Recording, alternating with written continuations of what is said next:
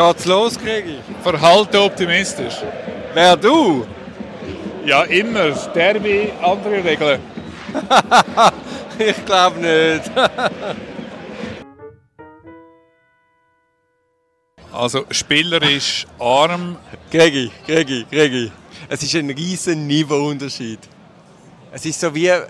Was? Ich fange an. Bitte. also spielerisch arm, das Spiel. Qualität bescheiden. Der Rasen ist ganz sicher nicht schuld, dass das Spiel so schlecht ist. Zürich wohl leider ein bisschen besser. Du, das 1-0 möglicherweise leicht verdient.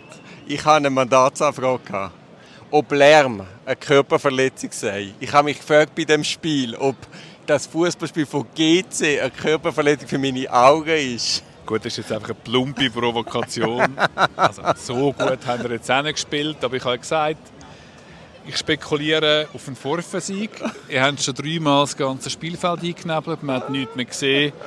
Der Schiedsrichter hat ganze fünf Minuten nachspielen lassen.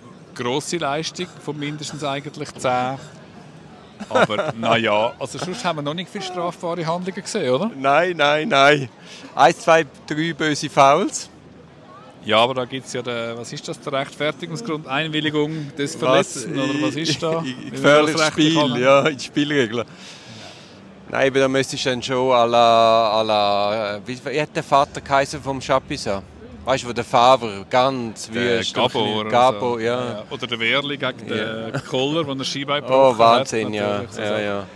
Ja, wir können höchstens sagen, vielleicht allenfalls wieder Handlungen gegen Sprengstoff gesetzt mit diesen elenden Pyros von der Südkurve.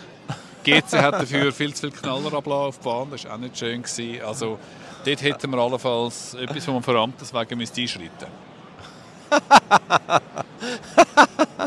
Gregi, geh zur Staatsanwaltschaft. Apropos, ich war heute den ganzen Tag im PJC. Zehn Stunden und habe mit der Kaffeemaschine gekämpft. Hast du keine Pilzrahmsuppe genommen? Wo gibt es Pilzrahmsuppe? Ja, dem Kaffeeautomat gibt es Pilzrahmsuppe. Das ist das Einzige, was es gibt an, irgendwie an Nahrung neben dem Kaffee. stell dir vor, stell dir vor.